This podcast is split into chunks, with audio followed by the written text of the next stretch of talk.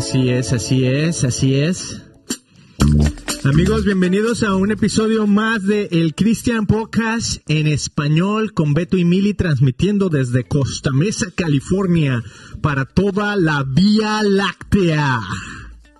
Milk, milk. Bienvenida Mili, ¿cómo estás el día de hoy? Pues me siento, ¿qué te puedo decir, Beto?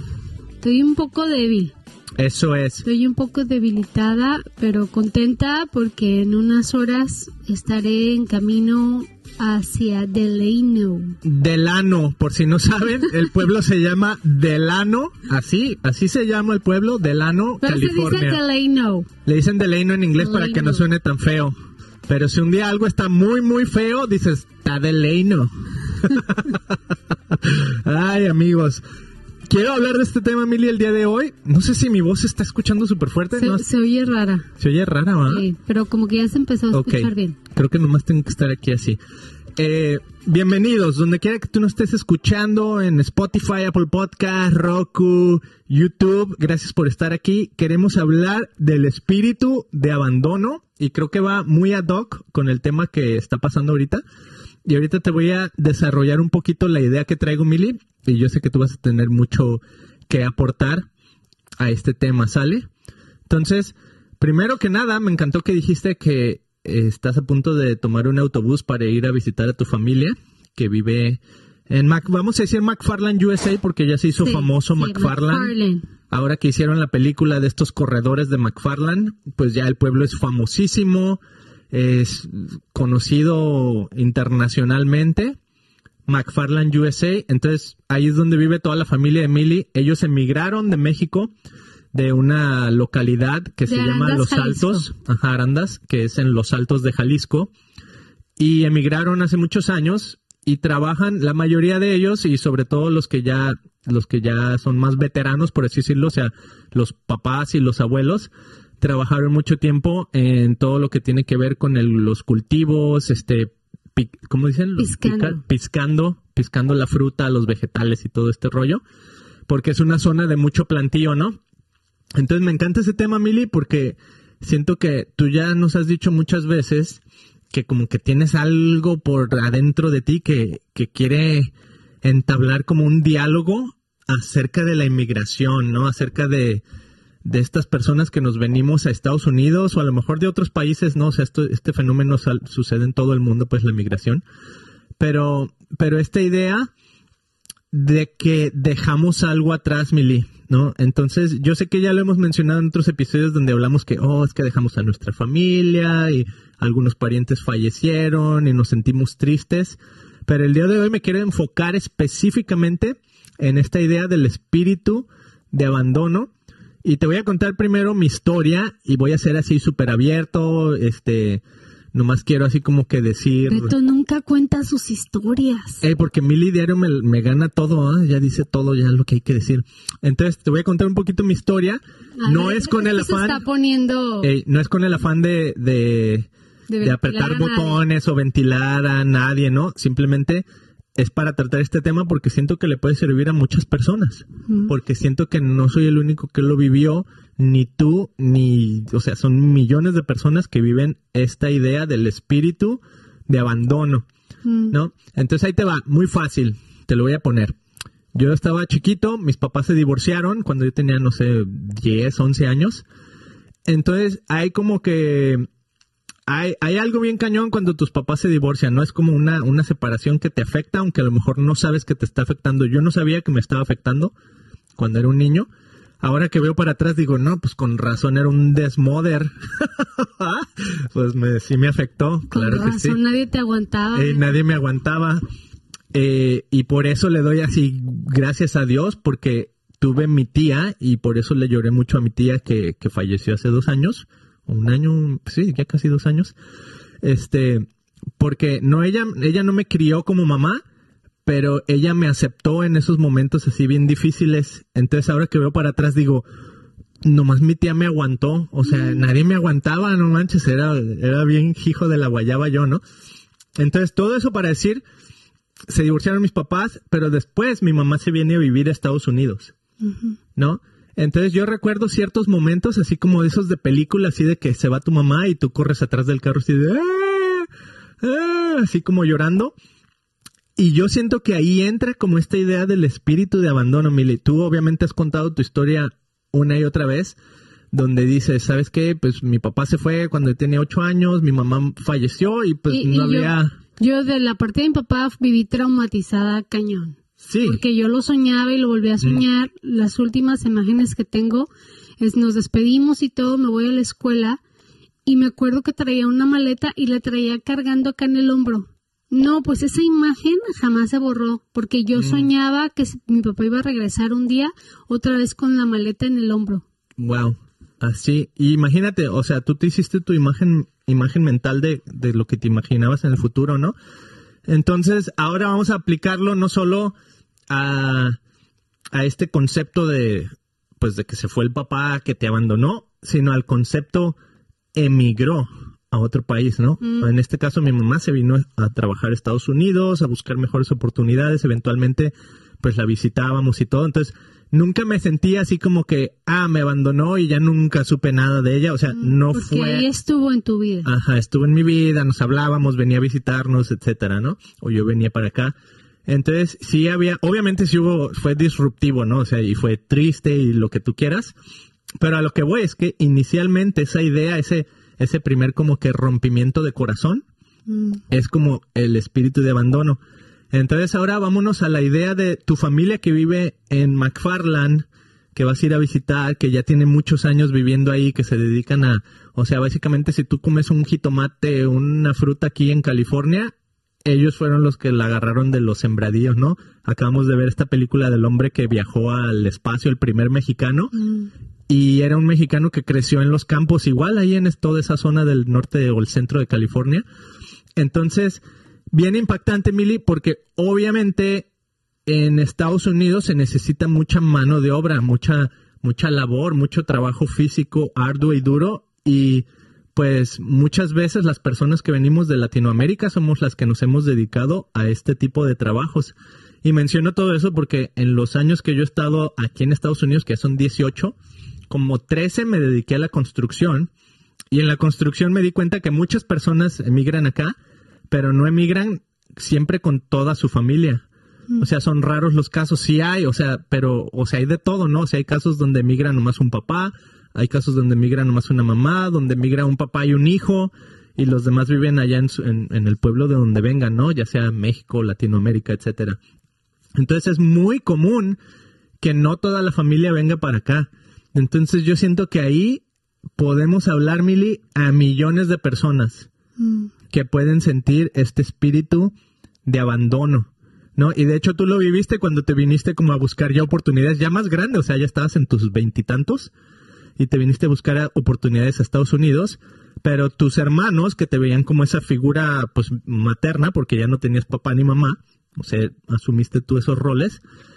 Eh, yo me acuerdo cuando, cuando te viniste para acá y ellos sentían ese dolor y ese yo quiero a mi hermana, yo quiero que tú estés acá, ¿no? Entonces ahora que ahora que tú vas a ir Pues a el, dolor era mutuo, o sea, yo lloraba todas las noches porque pues quería estar con Sí, mi pero familia. obviamente el que se va, siento que tiene un enfoque diferente al que se queda, ¿no? Entonces al que se queda le duele diferente porque es como que no, tú eres el que se está yendo, yo no me estoy yendo a ningún lado. Y todo eso porque como que ahora lo viví que, que vas a ir a visitar a tu familia, sentí ese espíritu y dije, wow, ¿será que me está...? Siento que a lo mejor fue como un, un trauma, ¿no? Que tuve con, con mi mamá, mi del divorcio de mis papás, etcétera. A lo mejor fue un trauma y cuando tú te vas a ir a visitar a tu familia a McFarland, sentí como ese espíritu, ¿va? Que obviamente a lo mejor le podemos decir un trauma trigger, o sea, a lo mejor nomás me está recordando y, y me puse querer a sentir así como niño otra vez y decir, ay, se me va, ¿no?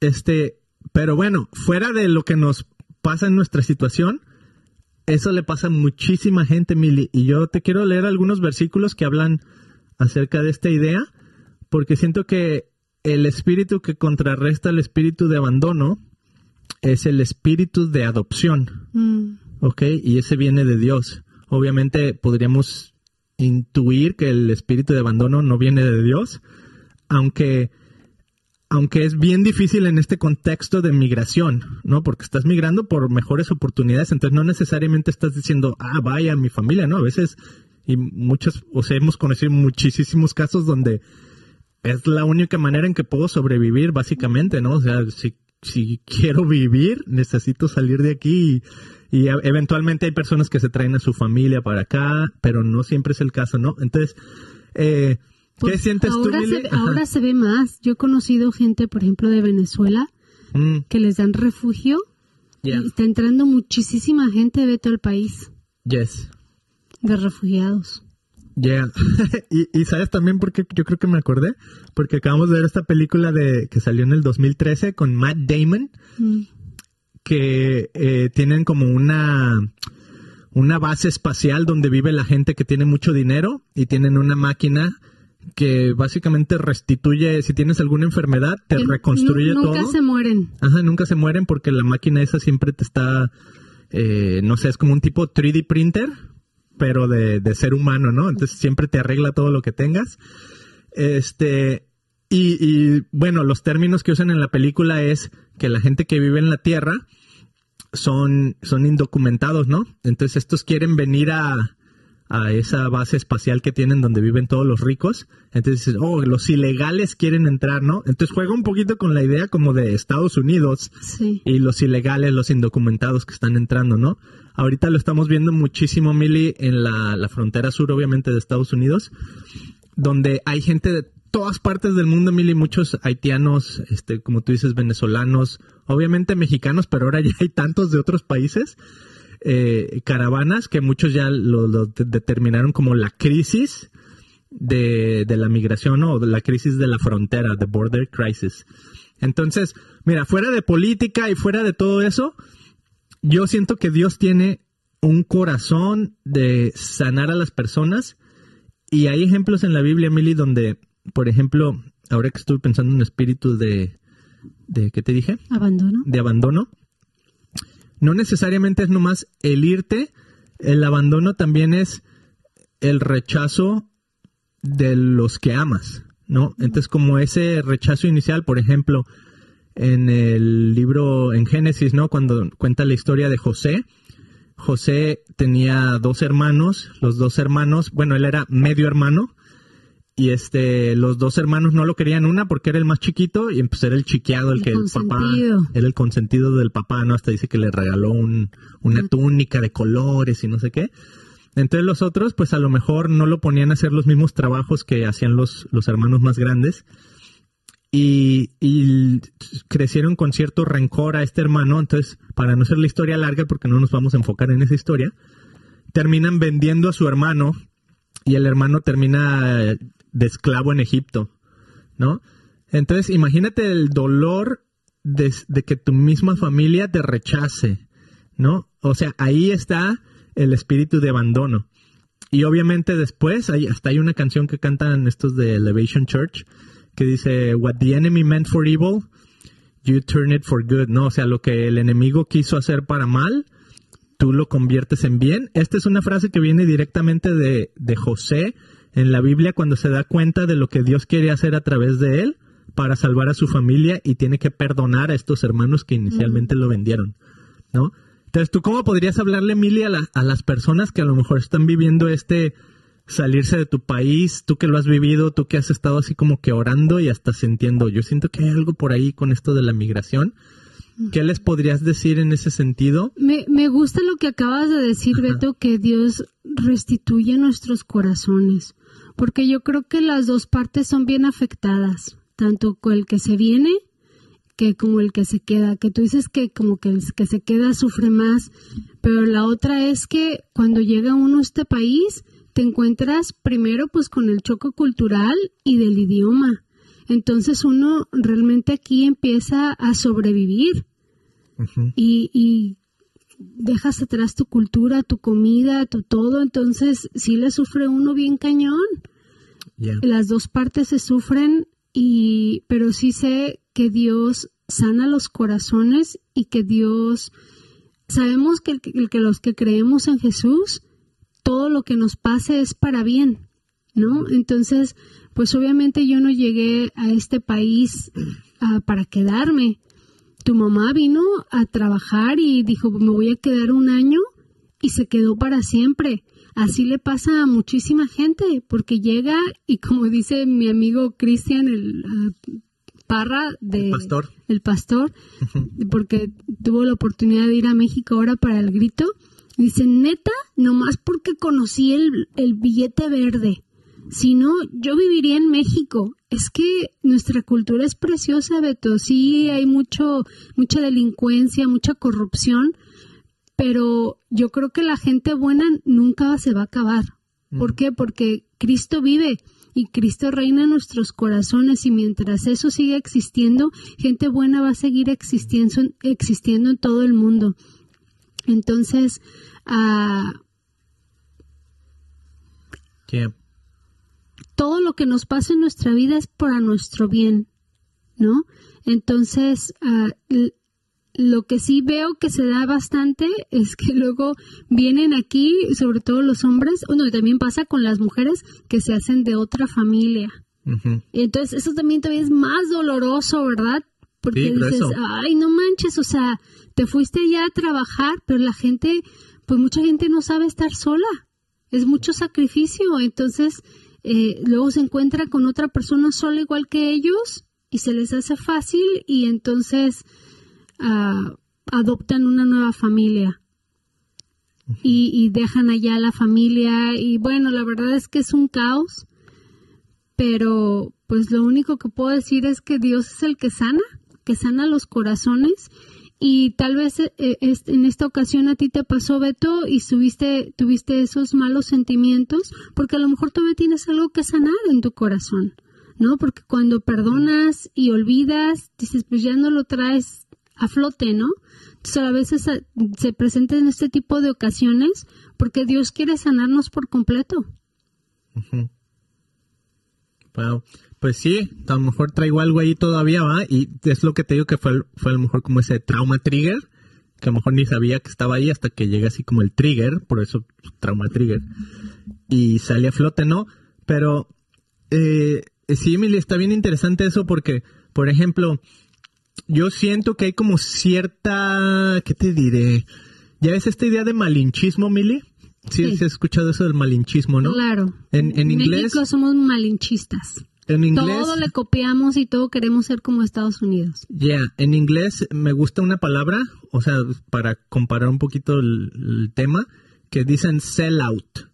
Entonces, sell out es, por ejemplo, cuando hay una banda que te gusta y, y sell out es como que, oh, me gustaba la música que estás haciendo, pero en el momento en que quisiste expandir tu música mucho más, tuviste que cambiar tu sonido y hacerlo más aceptable para las masas. Y la mataste. ¿no?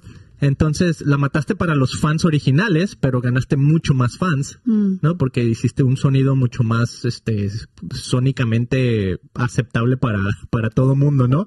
Entonces ese término se usa mucho en la música cuando, oh, es a sellout.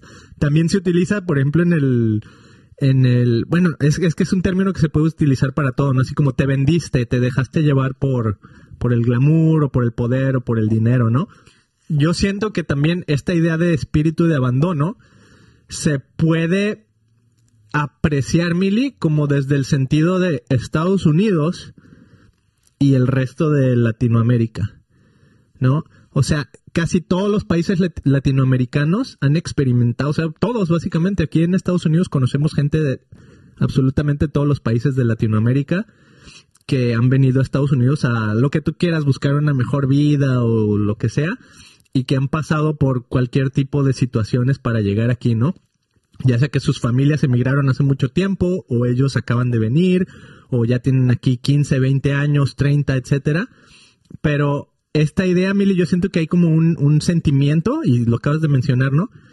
De que en México, como en Latinoamérica, si te vienes a Estados Unidos, eres un poquito como ese sellout, eres un poquito como ese malinchista, o sea, te fui, hasta hay canciones que tenemos en México bien famosas, ¿no? De, de, de esas como rancheras, de que, ay, sí, ahora ya, ya no te pones, este... Norteñas, mucha, casi todas las canciones Las norteñas. Ajá. Pero una que decía algo así, que no te pones minifalda, es chiquifalda, ¿no? Porque te vienes y cambia tu estilo de vestir, cambia todo, ¿no? O sea, eh, ¿cómo se algo de que ya no eres ranchera pajona? ¿no? Porque venías del pueblo y vienes a Estados Unidos, ay, andas en carro y ya todo, ¿no? Entonces, si hay como ese cierto, ese cierto, ¿qué será? Como una envidia, Mili, tal vez, de decir, oh, pues se fueron a Estados Unidos, pues porque la quieren hacer mejor. Ahí, ¿qué le dirías a, a, Latinoamérica entera, Mili? O sea, yo siento que todos han vivido eso, o sea, como cultura de decir, de, sentir ese celo, ah, se vendieron, se fueron a Estados Unidos. De hecho, en México había un término, no me acuerdo cómo se llamaba el término, era como fuga de fuga de cerebros, o no me acuerdo cómo le llamaban. O sea, esta idea de que los que estudian se terminan viniendo a Estados Unidos también para buscar mejores oportunidades. Entonces, como la idea de que, ¿por qué no utilizaste esas oportunidades en tu país? Para mejorar tu país, para que tu país creciera, para que tu país estuviera en una mejor situación. Entonces, algo tiene de verdad y de pues sentido todo esto, ¿no? También es frustrante, Beto, cuando te das cuenta que por más que trabajas y más que te esfuerzas y más todo, o sea, ahí sin si no tienes contactos o si no eres así la canita del, del director, pues no subes, es, es, bien complicado, entonces llega un momento donde uno se desespera. Yo creo que cada situación es diferente y cada, cada historia es diferente, pero cuando uno empieza a tener hijos aquí en Estados Unidos, o sea, nuevamente mi plan jamás era quedarme aquí. O sea, yo quería aprender inglés e ir, irme a mi país y poder trabajar tal vez para una em-, empresa transnacional donde yo recibiera un buen sueldo y buenas prestaciones. Entonces esa era mi tirada. Pero ya cuando uno empieza a tener hijos aquí, entonces ver las oportunidades que hay para tus hijos, entonces ya no se trata de uno, se trata de qué le voy a ofrecer a mi hijo. O sea, y luego pues uno quiere regresar a México y escucha tantas cosas y luego a veces tu propia familia te dice, no, quédate ahí donde estás, estás muy bien, ni te vengas. Entonces, wow, entonces algo hice bien. You know, me, me, ha, me ha costado bastante, pero vale la pena el sufrimiento, vale la pena el esfuerzo por el futuro de mis hijos. ¿No? Y así como yo, pues estamos muchísimos. Y yo he visto gente, Beto, que sí logra juntar su dinero y se regresa a su país, ya con casa finca. E, es, es la película que vimos también, que próximamente vamos a hacer un relato de ella. esa, ¿Cuál? No, no, es cierto. Esa sí no es de las. Pues tú relátala, a ver. La, donde, donde, ah, pues sí, el, astronauta mexicano, ¿verdad? Que ellos eran de Michoacán. Y todos decían, no, de tanto niños como papás, bien enfocados, venimos a trabajar para hacer nuestra casa. Y luego, ¿qué pasa? Que la maestra va con el, con el papá, con los papás y les dicen, ustedes le están haciendo un daño a su hijo enorme. Tu hijo tiene un una inteligencia espectacular, pero el que te lo estés llevando y trayendo, llevando y trayendo, lo retrasa muchísimo. Y yo veo en él el potencial que tiene para llegar a hacer algo aquí en la vida. No, la maestra vio el potencial y, siento que es como Dios nos ve a nosotros también. Entonces, en una de esas, va y, y, en el trabajo no le pagan lo que era y se encabrita bien cañón y sabes qué, la maestra tenía razón y los niños pues todas las manos aguatadas y todas así adoloridas y con vendas y todo porque pues trabajaban bien duro en el field, en el campo. Y entonces le dicen, no, ¿sabes qué? Tiene razón la maestra, te vas a estudiar. Y el cuate llega a ser el primer mexicano que viaja al espacio. O sea, está chidísimo y, y, son historias de la vida real. En mi familia o sea, mis tío, mi, mi, mi, tía, hermana de mi mamá, su esposo trabajó toda la vida en el field. Y sus hijos son profesionistas.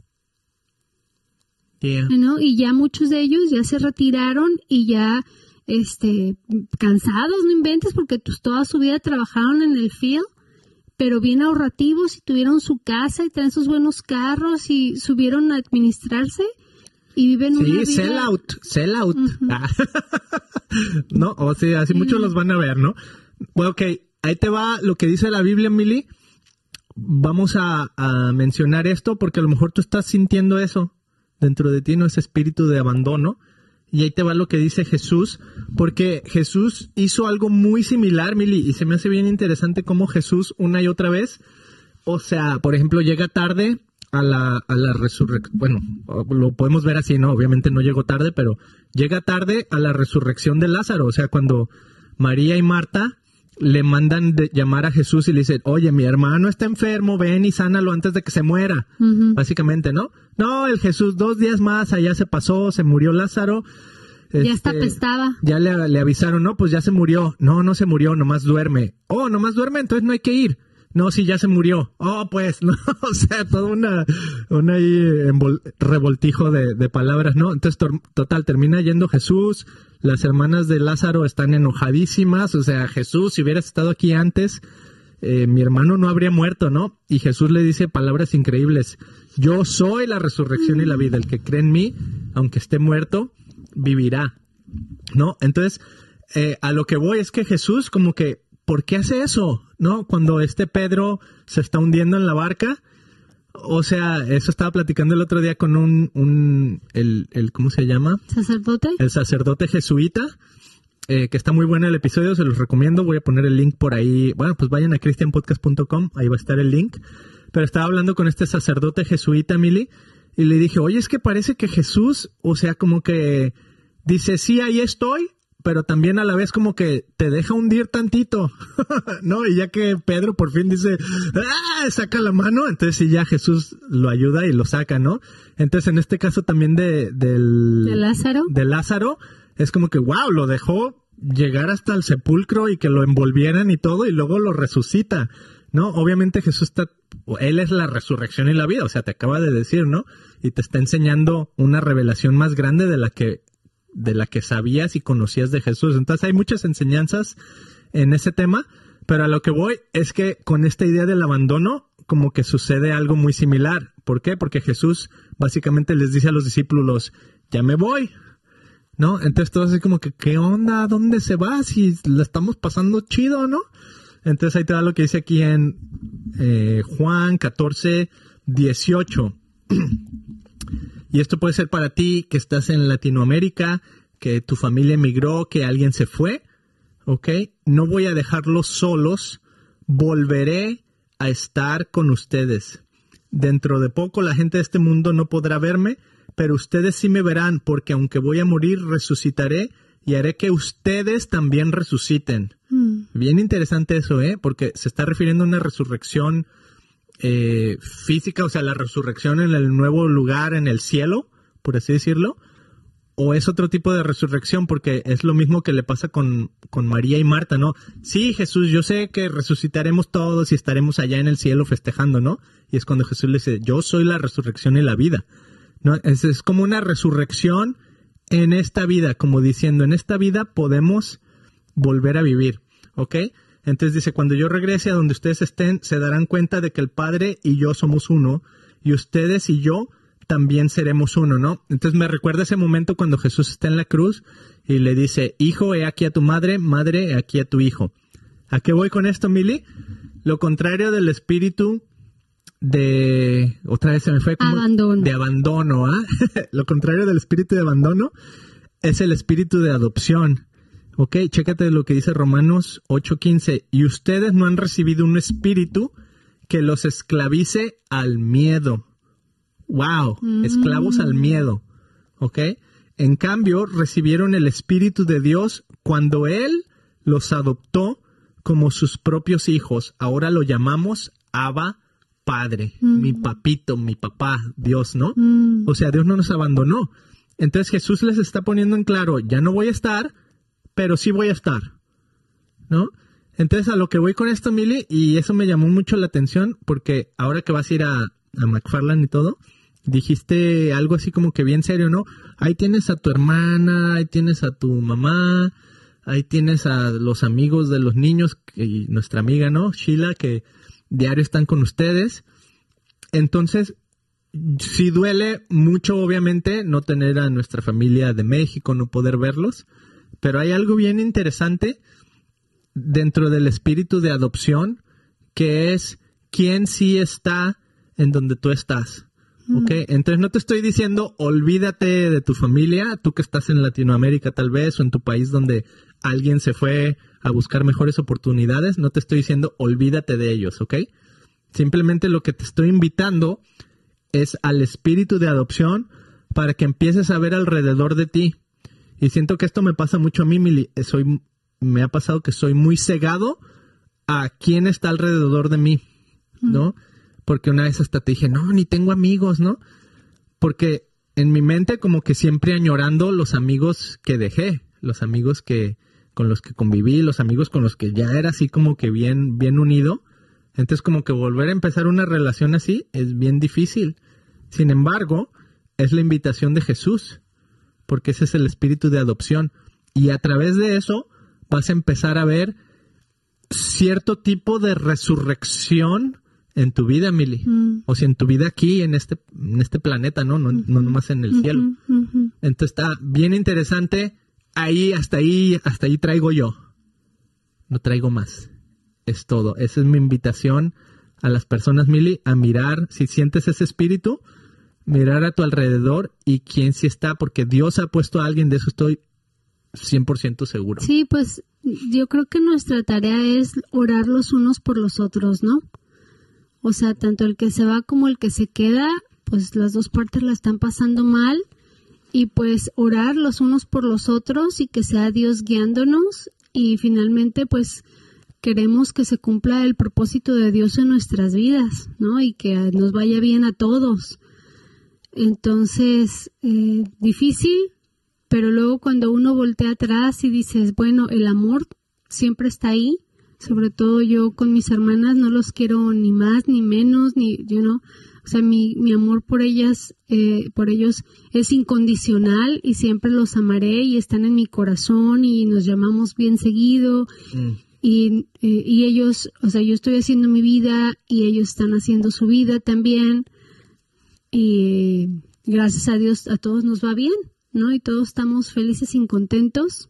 Obviamente estamos en este mundo y hay luchas, pero Dios siempre está a nuestro lado, Eh, siempre está a nuestro lado y quiere lo mejor para nosotros. Entonces, también hay que perdonar, ¿no? porque podemos criticar y podemos juzgar, y pues la verdad es que solamente Dios es el único que puede juzgar a los demás, ¿no? Podemos juzgar, no, es que fue bien malo y que hizo esto y esto y lo otro. Bueno, uno no sabe qué lo orilló a hacer todo eso. Perdonar, muy bueno. Me encantó, Mili. Y por último, no sé por qué sentí como que esto de cuando dijimos, ya, ya se me fue. Beto. Lo tenía aquí, lo tenía aquí, era algo así, pero a lo mejor no era para decir en este episodio, porque estaba bien profundo. Ah, sí, no, entonces es para este episodio porque ya, ya me acordé. así trabaja el Espíritu de Dios en mí, amigos. Este, con esta idea del espíritu de abandono, el espíritu de adopción, porque a final de cuentas la, la Biblia menciona cómo somos peregrinos y extranjeros mm, en este mundo, ¿no? Entonces los que, los que tenemos ese espíritu de adopción y clamamos a Dios como nuestro Padre, eh, de hecho Jesús dice, voy a preparar lugar para ustedes, ¿no? Y en mi casa hay muchos cuartos, es una mansión con muchos cuartos, entonces como diciendo, aquí caben todos los que quieran estar conmigo, son bienvenidos y aquí caben. Pero esta idea, Mili, porque al final de cuentas la vida se acaba, ¿no? O sea, la vida tiene un final, los números y, y los, sí, los días del ser humano están contados por Dios. Entonces, hay esta idea de que en algún momento u otro, ya sea porque emigraron o no, vamos, por así decirlo, a emigrar a la siguiente fase de, de nuestro ser, ¿no? Que será, digo, si, si conoces a Jesús y todo esto, pues a estar con Él eternamente, ¿no? Entonces, hay algo como tipo de preparación para eso en toda esta idea, Mili, del espíritu de, de, que ya se me fue otra vez. ¿Cuál es? ¿Cuál es? Abandono. Ah, ya se me acordé. El espíritu de abandono y el espíritu de adopción. Como un entrenamiento, Mili. mm, Porque a final de cuentas la vida es así, ¿no? Y de hecho, digo, esto es como que escuché alguna vez de algún psicólogo que dijo, para un niño es más difícil eh, aceptar el abandono de un padre que la muerte de un padre, oh, sí. ¿no? Está cañón eso.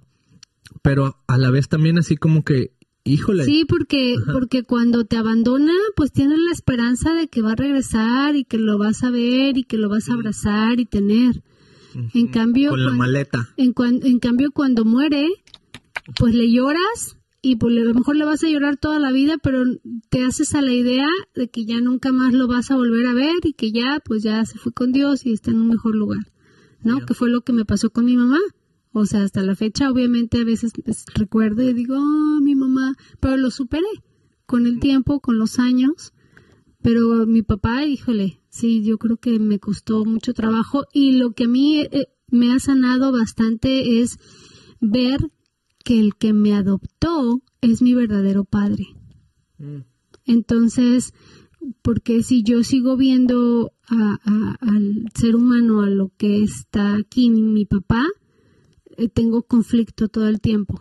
Entonces digo, no, es que mi ejemplo no es el papá de este mundo, mi ejemplo es el padre que me adoptó desde que yo estaba en el vientre de mi madre, que el que me ha cuidado toda la vida y el que me ha guiado toda la vida. O sea, a él es el que le agradezco y a él es el que es mi gran ejemplo a seguir y el que doy todo por él y tengo todo mi, todo mi amor y todo mi agradecimiento es hacia mi padre que me adoptó, mi padre Jesucristo. Ahí está, Padre Celestial. Y bueno, yo sí tengo como que cierta esperanza de volverlos a ver, aunque eh, no sé exactamente cómo funciona esto de, de estar en el cielo y si vas a reconocer a las personas tal y cual como los reconocías en la tierra. Yo pienso que no. Es nomás mi opinión así medio por lo que medio entiendo la Biblia y las escrituras, ¿no? Que no tendremos cuerpos iguales, que serán cuerpos glorificados y todo este rollo, que ya es muy teológico, pero lo que yo sí sé es que va a ser gozo, va a haber plenitud, no va a haber lágrimas, no va a haber llanto, ya. Y que, y que los que pusimos nuestra confianza en Jesús, estaremos ahí, Mm, ¿no? Entonces yo sí siento que hay una como que la, ¿cómo te diré? La esperanza final mm. es que sí volveremos a ver, o sea, te digo, no sé exactamente cómo es eso, ellos, estar ¿no? con ellos, Sí. sentirlos o como sea, yo siento que sí sucederá, ¿no? O sea, que eso es como la promesa de la vida eterna, Mm. ¿no? Pero obviamente me encanta esta idea que, la, así como diciendo, la vida eterna no, no es cuando te mueres, la vida eterna comienza aquí. Mm. Entonces yo me quedo con eso, Mili, para terminar este episodio. ¿Sale? Vientos. ¿Que algo más que quieras decir? No, pues gracias Beto por abrir tu corazón y sacar lo que traías. Aquí. Sorry que tiene que ¿Me tiene hiciste trama ese- trigger? ese sentimiento, pero lo has superado y. Dios está con nosotros. Lo superarás allá. Ahora que esté allá. Así. A ver si conocen al Beto, ahí se los encargo, ¿no? Porque está muy triste. Me voy cinco días nada más. Van a Mis venir aquí todos mini los- vacaciones. Todos los fans del podcast, a ver, Beto, ¿qué está pasando? A ver, Sí. te apoyamos, hermano. Aquí tienes un cheque de mil dólares para que te vayas Amén, amén, gloria a Dios. a, para que te vayas a llevar a los niños a comer por ahí. A E. Ahí está. Amigos, si algo te sirvió este episodio, eh, estuviste aquí con nosotros, llegaste hasta acá, ponnos en los comentarios cómo tú te has sentido, qué es lo que tú has vivido. Nos encantaría leerte. Gracias a todos los que nos han puesto comentarios. Hay gente que nos comenta de, de aquí de Estados Unidos, de otros países. Hay una persona que se sintoniza el podcast desde North Carolina, creo Mm. Porque ella está aprendiendo español y dice, ah, un podcast cristiano en español. Entonces se me hace padre, ¿no? Todo tipo de personas. Hay gente que nos pone comentarios bien feos, hay gente que nos pone comentarios bonitos. Sigan, ponnos qué opinas tú, ponnos ahí en los comentarios. Suscríbete a nuestro canal en cualquier plataforma si estás escuchando en Spotify, en YouTube, en Apple Podcast. Eh, eso ayuda muchísimo. Si nos das un buen review sería fenomenal. Ve nuestro canal también en Roku TV. Y por último, visítanos en christianpodcast.com donde tenemos todos estos episodios en español y episodios en inglés que hacemos. Buenísimos los de Muy inglés, buenos muy, también. muy teológico, pero Es muy chido. teológico, muy ñoño, muy ñoño de teología. Pero hay muchos ñoños en el mundo. Sí, hay muchos Les ñoños en el mundo. Está muy padre. Sale, nos vemos en la próxima. Chao. Besitos.